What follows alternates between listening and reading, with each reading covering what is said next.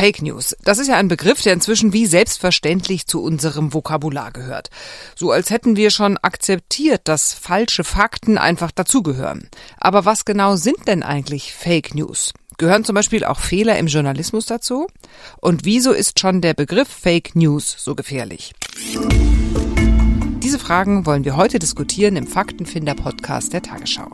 Herzlich willkommen, mein Name ist Anja Reschke. Jeden zweiten Donnerstag sprechen wir hier mit Expertinnen und Experten über Behauptungen, die in die Irre führen und wollen die Muster hinter Falschbehauptungen sichtbar machen. Meine Gäste heute sind die Sozialpsychologin Pia Lamberti. Sie forscht zu Verschwörungsideologien und hat kürzlich ein Buch dazu namens Fake Facts herausgegeben und Patrick Gensing, der seit 2017 das Projekt ARD Faktenfinder leitet und 2019 das Buch Fakten gegen Fake News veröffentlicht hat. Herzlich willkommen. Hallo. Hallo. Today I will detail some of the shocking irregularities, abuses and fraud that have been revealed in recent weeks. While it has long been understood that the Democrat political machine engages in voter fraud from Detroit to Philadelphia to Milwaukee, Atlanta, so many other places. What changed this year was the Democrat Party's relentless push to print and mail out tens of millions of ballots sent to unknown recipients with virtually no safeguards of any kind. This allowed fraud and abuse to occur on a scale never seen before.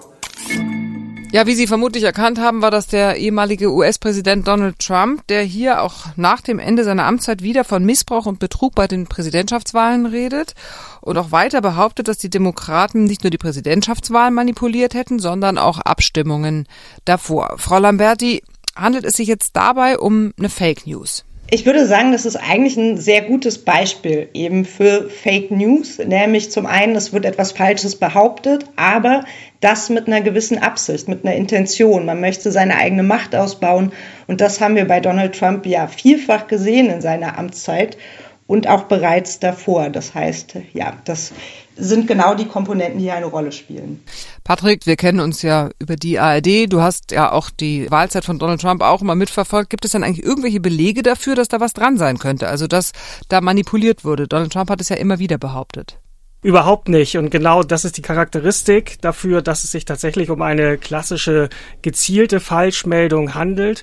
Denn Donald Trump wiederholt hier mehrfach widerlegte Behauptungen, die immer und immer wieder belegt wurden. Er kann keine Beweise liefern und alle anderen haben aber gezeigt, selbst Kommissionen haben das belegt, dass es diesen Wahlbetrug, von dem er spricht, überhaupt nicht gab. Und deswegen kann man hier von einer mutwilligen und gezielten Falschmeldung sprechen.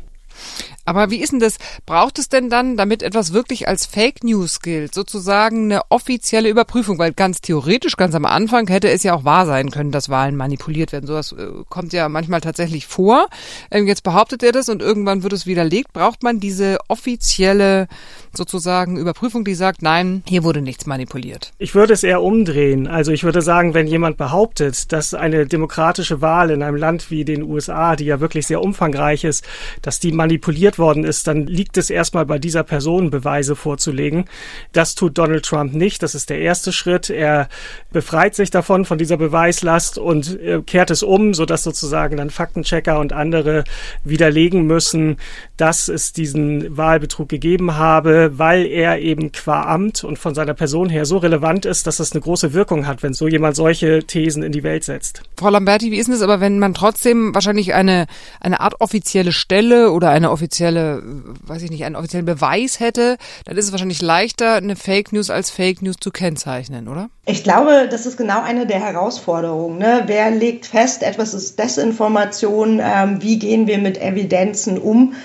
Ähm, und ich weiß gar nicht, wie diese offizielle Stelle aussehen sollte, wenn schon der Präs oder ehemalige Präsident jetzt der USA eben solche Desinformationen verbreitet. Deswegen sehe ich das tatsächlich eher beim Journalismus beispielsweise aufzuklären, was ist Wahrheit und wo haben wir es wirklich mit Lügen zu tun. Was bei diesem Beispiel eben auch so schön ist bei Donald Trump ist, dass er ja diese Behauptung, wie du ja schon gesagt hast, Anja, dass er die immer wieder wiederholt hat über Jahre. Und das ist eben auch ein Kennzeichen solcher Kommunikationsstrategien, dass man durch Wiederholung von falschen Behauptungen die Glaubwürdigkeit von solchen Behauptungen erhöht, weil Menschen denken, das habe ich doch schon mal gehört und jetzt höre ich es wieder, dann muss es ja eigentlich stimmen. Was ich ja interessant finde, darüber habe ich nachgedacht, dass das Wort Fake News hier auftaucht, weil News hat ja schon den Begriff Nachrichten mit drin. Und wieso ist es denn eigentlich eine Nachricht? Eigentlich ist es ja einfach, äh, ein Mensch lügt oder ein Mensch stellt eine falsche Behauptung auf, aber wir behaupten, das ist eine Fake News. Damit adeln wir doch das schon sogar ein bisschen, oder? Ich denke, das ist schon kein unwichtiger Kritikpunkt. Was ist das denn eigentlich? Das sind ja auch Debatten, die man beim Thema Verschwörungserzählung immer hat. Sind es denn wirklich Theorien? Oder wenn es um Medizin geht, der Begriff Schulmedizin und dann alternative Medizin, also werten wir das dadurch auf. Ich finde, in dem Fall gibt es trotzdem aber gute Gründe, den Begriff zu benutzen, weil wir ja durchaus das Ganze ja auch wie News funktioniert und auch Nachrichtenwert hat und so weiter, also diesen Kriterien folgt, aber falsch ist. Das heißt, es soll dann keine Aufwertung sein, sondern eher auf die Verbreitungsmechanismen hinweisen. Und auch nochmal zum Punkt Donald Trump vorhin. Was ich da auch spannend finde, ist, diese ganzen Narrative haben sich meines Erachtens auch nochmal gewandelt, dass es vollkommen egal ist, ob die irgendeine Grundlage haben weil eben solche Leute gemerkt haben, es reicht, Dinge zu behaupten und zwar immer wieder zu behaupten und die Gesellschaft reagiert darauf und geht damit um und die werden zumindest für Teile der Welt auch wahr. Kann man es richtig definieren, was ist eine Fake News? Also was macht eine Fake News zu einer Fake News, Patrick? Eine Fake News ist eine gezielte Falschmeldung, die bewusst in Umlauf gesetzt wird, wieder besseren Wissens mit einer bestimmten Absicht. Das ist das Entscheidende, die Motivation auch dahinter. Also nicht einfach ein Fehler, den man gemacht hat, weil man irgendwie was, eine Statistik falsch verstanden hat oder so, sondern es ist bewusst eingesetzt. Das ist die Definition. Das ist die reinste Form sozusagen der gezielten Falschmeldung. Es gibt dann Abstufungen, es gibt Fehler im Journalismus, es gibt auch fahrlässige Fehler im Journalismus, ähm, Verkürzungen und so weiter. Aber eine reine Fake News wäre wirklich eine gezielte, bewusste Falschmeldung. Gut, also das, was Trump hier behauptet, dass die Wahl manipuliert sei, kann man also ganz eindeutig als Fake News bezeichnen. Aber was macht man denn zum Beispiel mit so Aussagen, bei denen man nicht so ganz sicher ist, ob da vielleicht doch was dran sein könnte? Vielleicht ist da sogar ein Körnchen Wahrheit dabei. Ich habe hier mal ein Beispiel aus dem März 2021. Da gab es eine Debatte im Bundestag zu Corona. Die erste Frage stellt der Kollege Dr. Gottfried Curio, AfD. Am 2. März gibt RKI-Chef Wieler an, Personen mit Migrationshintergrund, genauer Moslems, machten auf den Corona-Intensivstationen über 50 Prozent aus. Er meint, das ist ein echtes Problem, aber es ist ein Tabu. Er sieht da eine Gruppe, die die Politik mit Corona-Warnungen überhaupt nicht erreicht. Er spricht dann von Moscheen und sagt weiter, da sind Parallelgesellschaften mitten in unserem Land und da kommen wir nicht rein. Diese Gruppe besteht aus vier Millionen Menschen. Das erinnert an die Superspreader-Events arabisch-türkischer Großhochzeiten und Beerdigungen, Hotspots bei Fastenbrechen, bei Türkei-Reiserückkehrern. Warum wird diese Gruppe der Regelverweigerer nicht gezielt adressiert? Warum nicht mit Maßnahmen gegengesteuert? Ist die Erzählung vom Multikulti-Erfolgsmodell wichtiger als die Bekämpfung des Virus? Wie gesagt, das war der AfD-Bundestagsabgeordnete Gottfried Curio im März 2021 im Bundestag und da waren ja einiges drin, was klingt wie Fakten. Frau Lamberti, wie schätzen Sie diese Aussage ein von Herrn Curio? Ich würde sagen, es ist ganz, ganz häufig so, dass an reale Ereignisse oder an Fakten tatsächlich angeknüpft wird. Dass die aber verzerrt dargestellt werden, aus dem Kontext gerissen werden, um eben eine eigene politische Zielsetzung durchzusetzen. Und das würde ich auch hierzu sagen. Es gibt zwar Meldungen zum Anteil von Menschen mit einem Migrationshintergrund in der Pandemie, aber sie sind natürlich nicht die einzigen und es wird hier einfach auch dann verzerrt dargestellt, um eben den eigenen Rassismus nochmal weiter zu verbreiten und zu legitimieren. Das heißt, es ist vielleicht erstmal eingebettet in ja, Fakten oder in Informationen aus dem RKI, aber dann so verzerrt, dass die Aussage doch wieder eine andere ist. Jetzt ist ja die Frage, wie hört man sowas vielleicht? Und interessanterweise stand diese Behauptung zwei Wochen vorher auch in der Bildzeitung. Da sind Zahlen genannt. Wie soll ich denn jetzt rausfinden, dass das Fake ist oder eben wahr ist, Patrick?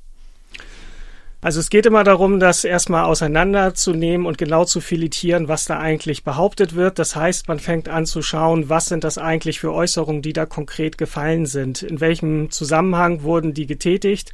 Gibt es andere Informationen, die diese Aussagen bestätigen? Bei dieser ganzen Geschichte mit den Menschen mit Migrationshintergrund und Corona gibt es Hinweise, dass es mehr Infizierte gibt und auch mehr Menschen auf Intensivstationen mit Migrationshintergrund. Es gibt aber keine bundesweiten Zahlen dazu oder Erhebungen, sondern das sind mehr so anekdotische Evidenzgeschichten, dass einzelne Leute sowas erzählen. Das ist auch durchaus möglich und das ist auch durchaus plausibel, weil eben mehr Menschen betroffen sind von Corona, die in beengten Verhältnissen leben, die immer noch arbeiten müssen, die eben nicht Homeoffice machen können. Und das ist eben das, was ich meine mit monokausalen Erklärungen, dass Herr Curio das zurückführt auf die Religion und das ist eben durch nichts belegt. Aber es gab ja, also wenn man jetzt mal sich sozusagen den Fakten nähert, dann kann man sagen, na gut, anscheinend scheint es ein Gespräch gegeben zu haben zwischen Herrn Wieler und den Chefärzten. Dann hat es ja dieses Gespräch gegeben, bei dem ja niemand dabei war und bei dem auch das RKI nicht gesagt hat, okay, das ist so nicht gefallen, aber es wird natürlich in einen anderen Zusammenhang gestellt. Das ist doch dann relativ schwierig, stelle ich mir vor, als Faktenfinder dann zu sagen, ich stelle einen Fakt, der dagegen spricht. Welchen Fakt können wir da dagegen sprechen, da setzen und sagen, okay, nee, das stimmt einfach nicht, was Herr Curio hier behauptet? Die Geschichten lassen sich nicht immer eindeutig auflösen. Also es gibt nicht immer ein Schwarz und Weiß und es gibt eben ein Körnchen Wahrheit in den meisten Geschichten. Was man eben machen kann, ist, dass man die Quellen prüft. Und in diesem Fall ist die Quellenlage sehr, sehr dünn, weil sich auch die Protagonisten davon distanziert haben von dieser Aussage, weil sie klargestellt haben, dass sie von einzelnen Krankenhäusern gesprochen haben und nicht bundesweit generell von Intensivstationen.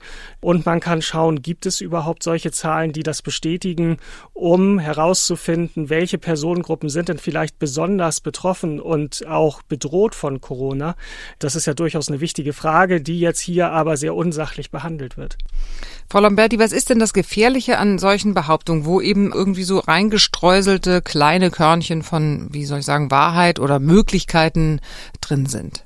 Solche Sachen haben natürlich verschiedene Gefahren, aber es ist halt so, das sind ja genau die Sachen, die anschlussfähig sind, die Leute dann auch glauben und vielleicht vor allem, wenn man sie mal so nebenbei liest ne, und sich nicht so mit beschäftigt, wie es jetzt die Faktenfinder tun, auch einfach als Information hängen bleiben. Ne? Man hat dann vielleicht nur die Bildzeitungsüberschrift und das ist dann die Info, die da ist, an die man dann glaubt.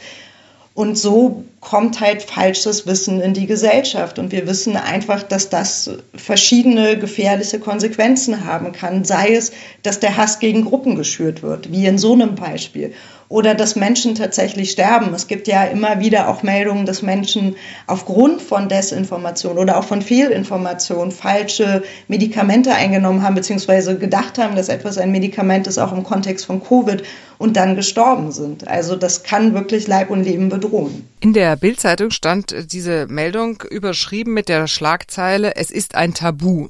So, bei diesem Begriff Tabu denke ich immer, der löst ja irgendwas aus. Frau Lamberti, was ist an diesem Begriff besonders? Das ist auch eigentlich eine ganz gängige Strategie. Die finden wir auch in der verschwörungsideologischen Szene oder auch im Rechtsextremismus. Man sagt immer, man ist die Person, die das Tabu angeht, die das vermeintliche Tabu bricht ähm, und sich dadurch ja subversiv gibt oder gleich so als Art Widerstandskämpfer inszeniert. Und das sind ja genau die Narrative, die wir in diesen Szenen immer wieder finden, dass man sich als vermeintlicher Kämpfer für eine Wahrheit inszeniert. Und zwar die eigene Wahrheit, während die andere natürlich in dieser Welt dann auch nur eine Lüge darstellt. Das heißt, das sind einfach so Strategien, wo ich es auch immer ganz gut finde, die sich bewusst zu machen, um eben genau nicht auf diese Narrative reinzufallen.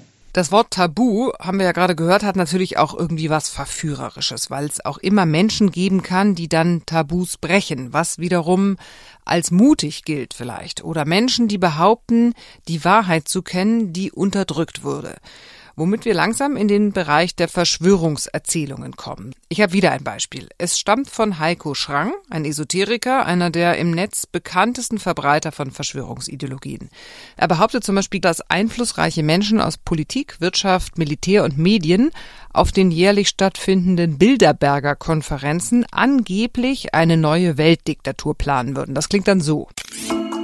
Was glaubt ihr, was hier los wäre, wenn ihr wüsstet, was hier wirklich los ist? Gestern hat, haben sich die die Regisseure, die Strippenzieher mit ihren Schauspielern getroffen, und zwar beim alljährlichen Bilderberger Treffen. Die fühlen sich mittlerweile schon kurz vor ihrem Ziel, also der absoluten neuen Weltordnung. Eine Weltregierung, eine Weltarmee, das ist das, wo sie ja dran arbeiten. Das ist die absolute Zerstörung der, so wie wir kennen, der Werte der Gesellschaftsordnung. Also man kann sagen, mit einem, mit einem Hammer wird draufgeschlagen, dass nur noch ein Trümmerhaufen vorhanden ist. Die Flüchtlinge, die ja meist Wirtschaftsmigranten sind, das wird noch forciert werden. Wir werden überrannt werden. Ja, Frau Lamberti, das, was äh, Heiko Schrang, also der Verschwörungsideologe, hier suggeriert, die ominöse Weltdiktatur, ist das jetzt eigentlich einfach eine gezielte Falschmeldung? Ich würde ja sagen, dass das nochmal was anderes ist. Also, dass das nochmal eine größere Behauptung ist. Es geht halt darum, ne, die da oben haben einen geheimen Plan. Ähm, es geht darum, der Gesellschaft zu schaden. Ja, würde sagen, noch tiefer als ist es richtig oder falsch, sondern wirklich um diese Grundannahme, die sich da immer widerspiegelt und die ja auch gesellschaftlich unglaublich tief verankert ist. Also diese Idee einer Weltregierung, einer umfassenden Kontrolle, die ist ja auch schon extrem alt und hat sich über die Generationen auch immer wieder tradiert. Und ich glaube, deswegen wäre es mir schon wichtig, das zu trennen und zu sehen, wo die Überlappungen sind. Also das ist, wenn ich dem richtig zuhöre, sozusagen eine ganze Ideologie oder eine ganze Erzählung, die aber trotzdem natürlich auch gespickt ist mit wahrscheinlich eben falschen Behauptungen, wie unter anderem sagt er ja, gestern haben sich hier die Regisseure und Strippenzieher getroffen. Das ist ja einfach eine Falschbehauptung. Genau, also Desinformation und Verschwörungserzählungen überlappen sich natürlich. Die, na gut, sie brauchen sich einander, ist schwierig zu sagen, sind keine Akteure, aber die, die bedingen sich auf jeden Fall. Ich finde es auch wichtig, aber es zu trennen, wenn es später darum geht, Umgangsstrategien zu entwickeln, wie man eben darauf reagiert. Und ich glaube, bei Verschwörungserzählungen ist mit einer Richtigschwellung wirklich ist ganz, ganz oft schwierig. Es gibt Fälle, wo das funktioniert hat, aber in ganz vielen Fällen ist es halt alles so ein waberndes, schwierig greifbarendes Geraune, das eben nicht davon profitieren würde, vielleicht das zu dechiffrieren. Aber vielleicht sieht Patrick Gensing das anders als ich. Ein bisschen, ja, muss ich zugeben. Also ich sehe das immer so ein bisschen, das sind so Mosaiksteine, die man immer wieder neu zusammensetzen kann und die dann das größere Bild ergeben, nämlich so eine Verschwörungserzählung. Als Beispiel Trump, der eben diese Falschmeldung immer wieder verbreitet, dass es diesen Wahlbetrug gegeben habe und dahinter steckt dann ja die größere Erzählung, die Verschwörungslegende, dass es diesen Staat gebe von, mit den Demokraten und den tiefen Staat, was ja auch diese QAnon-Bewegung letztendlich ausmacht, die alles manipuliert, gegen die sogar der Präsident nicht ankommt und so weiter. Und so, das ist meine Wahrnehmung, dass eben die Bedeutung der gezielten Falschmeldung die bezieht sich oft aus einer größeren Erzählung, die dahinter steckt. Denn sonst bedeutet diese einzelne Falschmeldung gar nicht so viel, sondern die Menschen wissen dann, die Adressaten, ach ja, hier, guck mal, das ist doch wieder ein Beispiel dafür, dass Merkel alles macht, was ihr aus den USA oder aus Israel vorgegeben wird oder so. Also das, das sind dann sozusagen die konkreten Beispiele für eine größere Verschwörungserzählung. Frau Lamberti, was ist denn der Unterschied eigentlich, weil Sie haben mehrfach den Begriff Verschwörungserzählung äh, genannt. Was ist der Unterschied zwischen einer Verschwörungserzählung und einer Verschwörungsideologie? Es gibt ja mittlerweile ganz, ganz viele Begriffe. Ne? Verschwörungstheorie ist der, der den meisten geläufig ist. Der wurde aber in den letzten Jahren in Deutschland immer mehr kritisiert, weil es eben keine Theorie ist, weil man es aufwertet und weil man und das finde ich tatsächlich auch nochmal einen wichtigen Punkt, eben das vielleicht auch aus dem Kontext reißt, in dem es passiert, nämlich in dem gesellschaftlichen. Und wenn ich von einer Verschwörungserzählung spreche, spreche ich von dem Gegenstand. Also, ne, wir hatten gerade schon sowas wie der große Austausch oder 9-11 was ein Inside-Job, all diese Dinge. Und bei der Ideologie geht es mir als Psychologin um die, die Weltsicht dahinter, weil wir schon sagen können, dass der Verschwörungsglaube auch wirklich eine stabile Weltsicht ist fast eine Persönlichkeitseigenschaft, mit der wir auf die Welt gucken und in der wir alles auch bewerten und immer sagen, die da oben stecken dahinter, die sind das Feindbild. Und das sind Leute aus der Politik, das sind Leute aus der Presse, das sind Leute aus der Wissenschaft. Man sieht es auch im Antisemitismus. Also das ist halt die Art und Weise, wie diese Menschen die Welt sehen und das nenne ich Verschwörungsideologie. Jetzt gibt's ja verschiedene Projekte, die sich auch der Aufklärung über gezielte Falschmeldungen und Desinformationen verschrieben haben. Also da gibt es beispielsweise Mimikama aus Österreich. In Deutschland gibt's die FaktencheckerInnen von Korrektiv, aber eben auch von Nachrichtenagenturen. DPA und AFP haben eigene Faktenchecks und die Tagesschau hat ja eben das Projekt des ARD Faktenfinders gegründet vor ein paar Jahren. Patrick, ähm, seit wann gibt's das Projekt?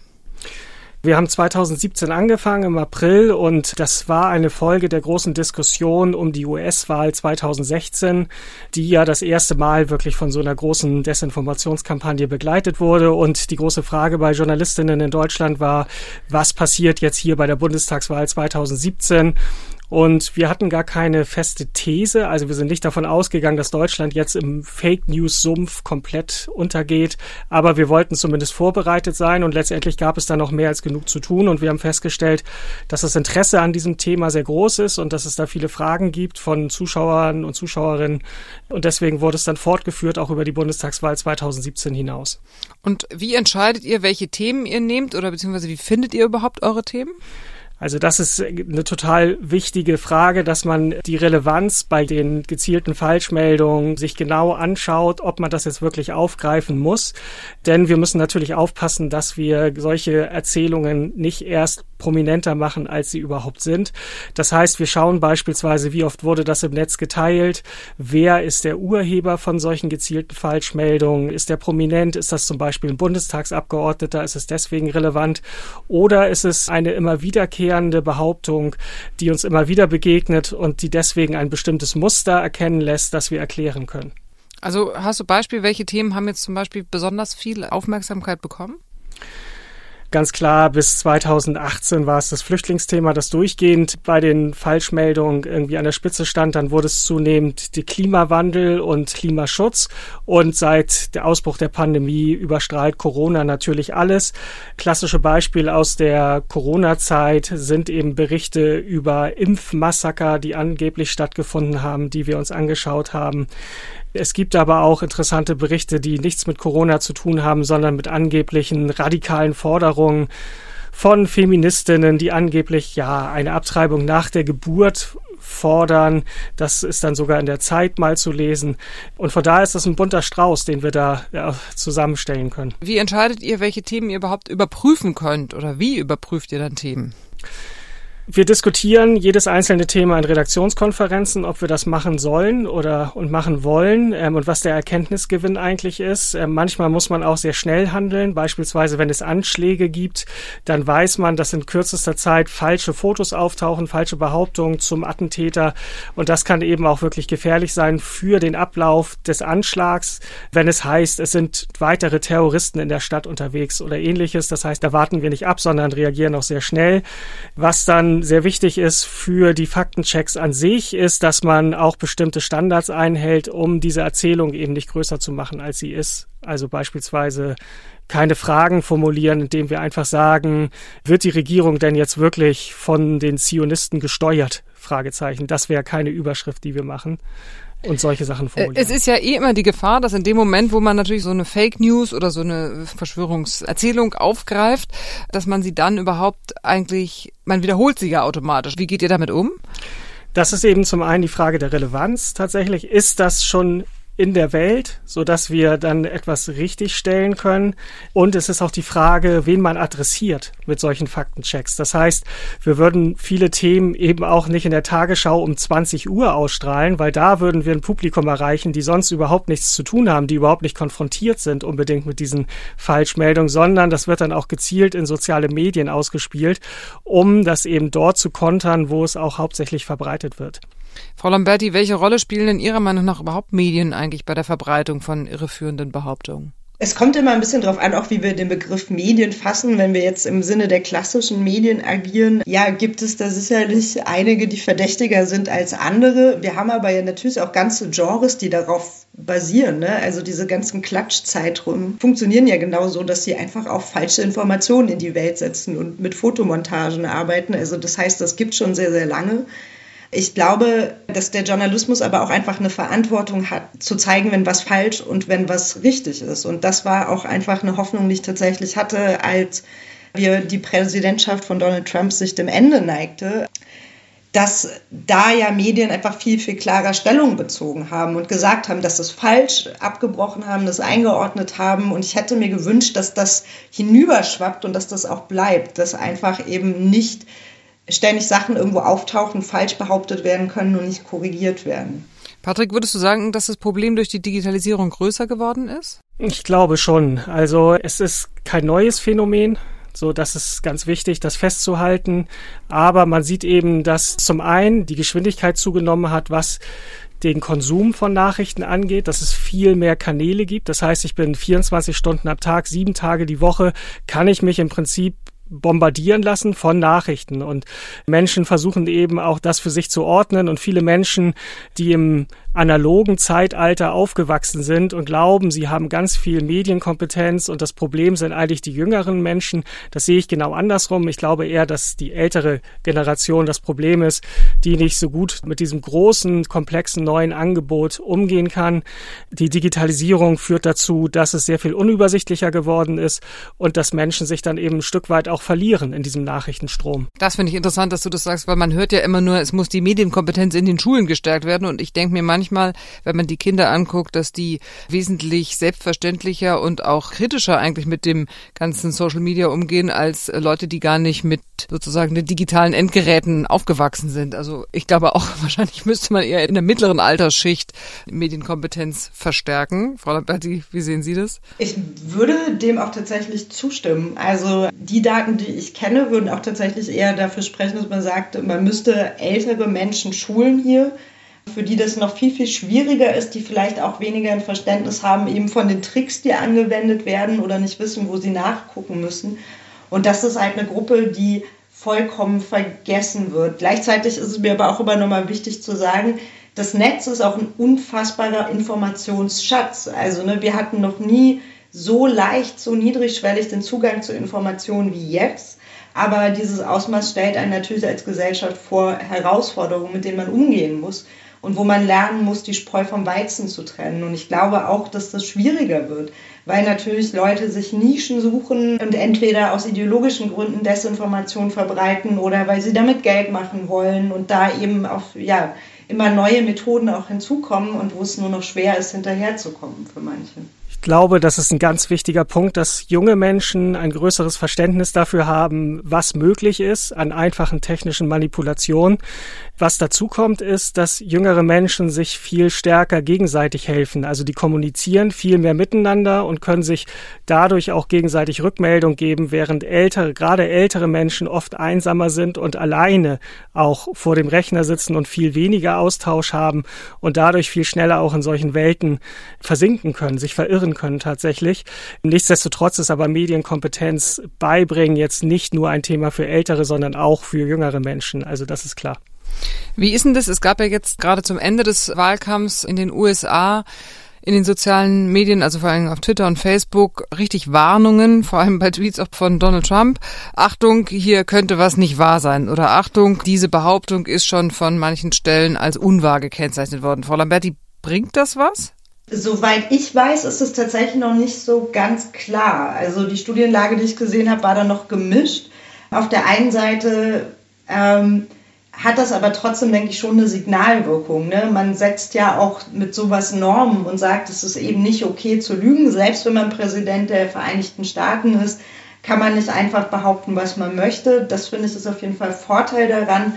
Ähm, aber das kann natürlich auch gerade für die Anhänger, Anhängerinnen von Trump nochmal besonders starke Ablehnungseffekte mit sich bringen. Nicht in dem Sinne, dass sie sich denken, ja Mensch, das war falsch, sondern dass eben dieses Unterdrückungsnarrativ, was wir gerade auch schon hatten, dass das nochmal weitergesponnen wird, dass die Wahrheit angeblich nicht verkündet wurde. Ich finde, das kann aber kein Grund sein, nicht dem etwas entgegenzusetzen. Kommen wir mal sozusagen zur schwierigsten Frage, glaube ich, der heutigen Ausgabe des Podcasts. Wie können denn jetzt Zuschauerinnen oder Nutzer Fake News erkennen? Durch Nachdenken. Also indem man sich etwas Zeit nimmt und sich überlegt, wer erzählt mir da gerade was. Also das ist eigentlich genau wie im Alltag. Wenn ich jemanden auf der Straße treffe und der erzählt mir eine wirklich unglaubliche Geschichte, dann denke ich erstmal darüber nach, wer ist eigentlich dieser Mensch, für wie glaubwürdig halte ich den. Dann frage ich nach, woher weißt du das eigentlich? Ich frage vielleicht andere Leute, ob die auch davon gehört haben. Und exakt so funktioniert auch Nachrichtenkonsum im Internet, dass ich mir erstmal anschaue, was ist das für eine Seite, die das meldet? Ähm, gibt es ähnliche Berichte? Woher wissen die das? Welche Quellen, also welche Angaben stehen eigentlich hinter diesen Informationen? Und das kann auch tatsächlich jeder und jede für sich leisten. Und das muss tatsächlich auch, es kann nicht nur Aufgabe von Journalismus sein oder von Politik, sondern es ist tatsächlich auch die Verantwortung von jedem Einzelnen, dazu beizutragen, dass das wirklich gefährlicher Unsinn nicht massenhaft verbreitet wird. Vielen Dank, Pia Lamberti, Sozialpsychologin und Forscherin zu Fake News und Patrick Gensing, dem Leiter des ARD Faktenfinders der Tagesschau. Vielen lieben Dank für dieses interessante Gespräch. Gerne, vielen Dank. Dankeschön, tschüss. So, zusammengefasst. Der Begriff Fake News ist also in der Fachwelt umstritten, weil er so ein bisschen ungenau ist. Aber ich glaube, man kann sich merken, Fake News sind immer gezielt, falsch oder bewusst irreführende Meldungen oder Tatsachenbehauptungen.